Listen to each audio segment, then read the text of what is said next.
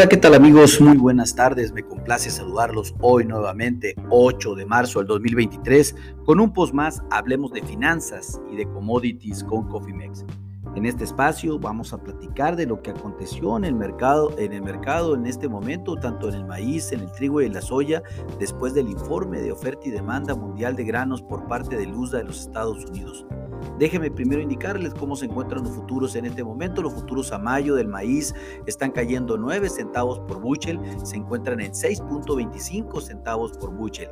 También la soya a mayo en este momento, eh, bueno, está subiendo un centavo por buchel y se encuentra en 15.17 centavos por buchel. ¿Qué está haciendo el trigo? Pues el trigo cayendo 10 centavos por buchel en este momento y los futuros a mayo ya cotizan a niveles de 6.87 centavos por buchel. Bueno, sin lugar a dudas, pues eh, de entrada el primer impacto en, términos generales para eh, después del informe de Luzda, pues maíz y trigo fueron, han sido los perdedores, soya pues eh, definitivamente no tanto, después de que pues, se diera a conocer de que realmente la producción de soya en Argentina está cayendo un 35% respecto a, todas las al promedio de las predicciones que hemos tenido desde el 2009 hasta la fecha, pues realmente sí tenemos una caída muy, muy marcada para la producción de soya en Argentina. ¿Por qué es tan importante? Porque les recuerdo que Argentina es el principal exportador de pasta de soya del mundo. La sequía, pues básicamente de este 2023 ha sido verdaderamente histórica para los argentinos. Así es como definitivamente el USDA aparece en, términos eh, ya más eh, por, eh, indicados generales, hablando de lo que vendría siendo la, proyección de inventarios finales a nivel mundial, pues las existencias de trigo son más bajas que el mes pasado, el mes de enero. Realmente se informaron 267.20 millones de toneladas contra 269.34 millones de toneladas del mes pasado. Para abajo la producción, eh, para abajo los, los inventarios finales a nivel mundial de trigo. Sin embargo, pues obviamente no están tan abajo como así se podría haber deseado, debido a que pues obviamente tanto los inventarios, eh, muy buenas producciones en Australia, muy buenas producciones en Rusia y pues obviamente un mercado más comprimido como eh, como en otros años, por así decirlo. La soya, pues se reportaron 100 millones de inventarios a nivel mundial eh, contra 102.02 del, del, mes pasado. Realmente los inventarios mundiales de soya también salieron muy, muy ad hoc a lo que el mercado estaba esperando. Eh, y los inventarios de maíz salieron en 296 millones de toneladas contra 295 millones de toneladas del mes pasado.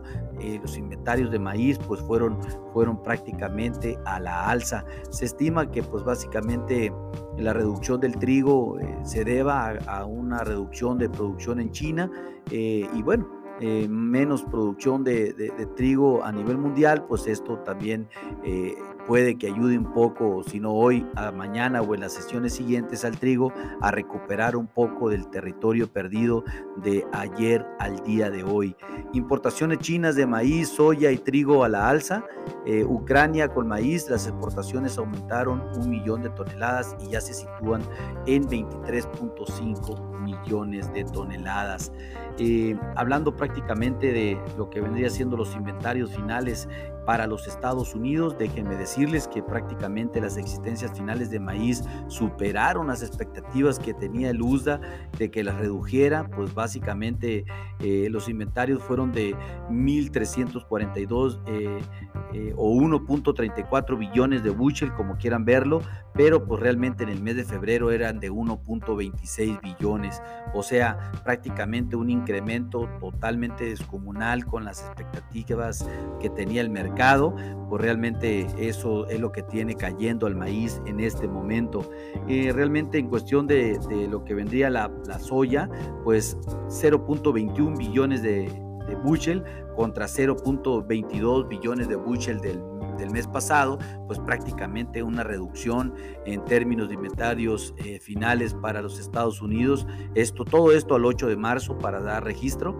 Y en cuestión de maíz, pues 1.34 billones de bushel contra 1.26 billones, como ya lo comenté, y en trigo 0.56 billones contra 0.56 billones del el mes pasado, prácticamente en, trigo, pues sin ningún cambio. En soya, pues aprieta aparentemente un aumento en las, las exportaciones es el que está haciendo la diferencia, pero eh, la molienda de soya baja ligeramente y pues el trigo sin ningún cambio. En términos generales, pues es lo que aconteció con el reporte de Lusa en este, eh, en este informe. En términos de Sudamérica, pues prácticamente la producción de maíz en Argentina queda en 40 millones contra obviamente 47 millones registrados el mes pasado. La soya eh, queda en 33 millones contra 41 millones del mes pasado para Argentina, una disminución muy importante. Y en Brasil, sin cambios, producción de maíz 125 millones, no tiene ningún cambio, y producción de soya 153 millones contra 153 millones. Digamos que en términos generales, eh, las producciones en Sudamérica únicamente se movieron en Argentina, cayendo muy fuerte maíz y soya.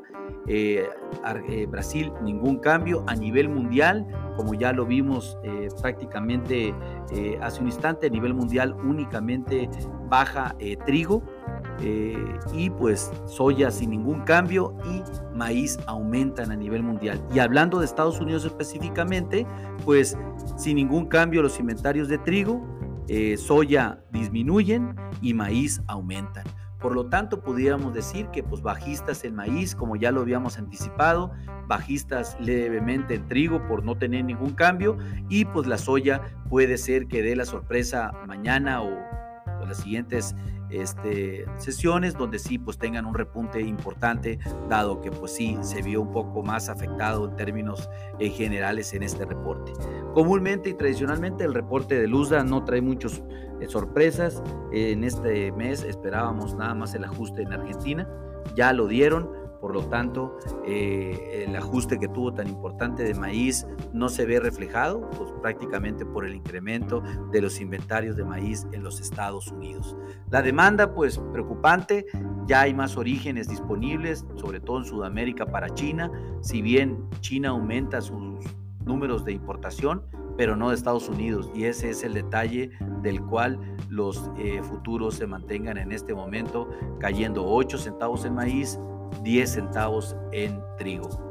Esto es todo lo que aconteció en el reporte del, informe de Luzda ah, en este momento, el día de hoy. Mis amigos, déjenme decirles que si no tienen una estrategia en, administración de riesgos, actívenla. Las volatilidades continuarán de seguro en el corto, mediano y largo plazo y lo mejor es estar protegidos. A nombre del equipo de Cofimex, le doy las gracias por su atención y les recuerdo que lo peor es no hacer nada. Pasen una hermosa tarde. Hasta luego.